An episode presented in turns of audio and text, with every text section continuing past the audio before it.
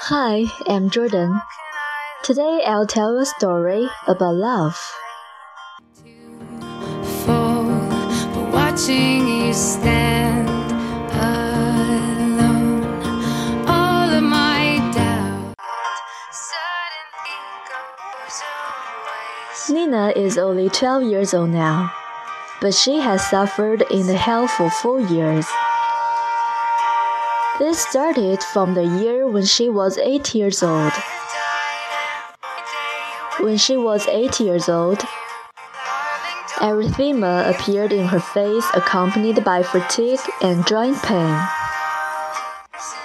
Then she was diagnosed with systemic lupus erythematosus.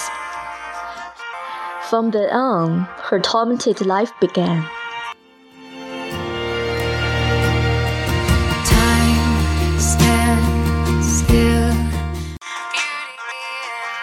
SLE is one dangerous disease that needs high treatment expense.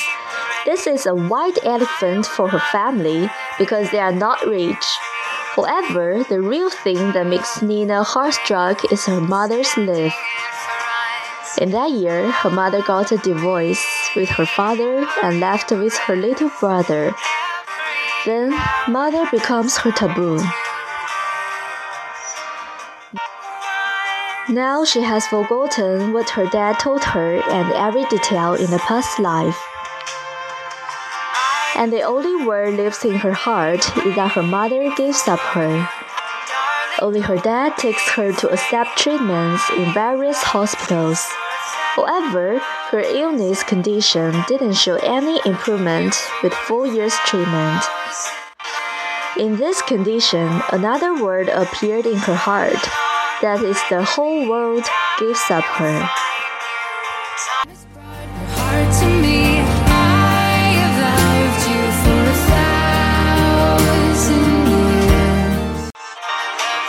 In order to treat Nina, her father has tried every method.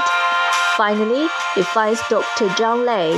Then he takes Nina to Shijiazhuang Kidney Disease Hospital because they don't have appointment. They have to live in the passageway.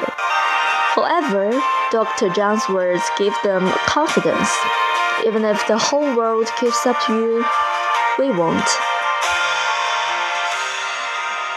In fact, SLE isn't incurable, and effective treatments can treat this little girl very well. We believe she will get recovery soon.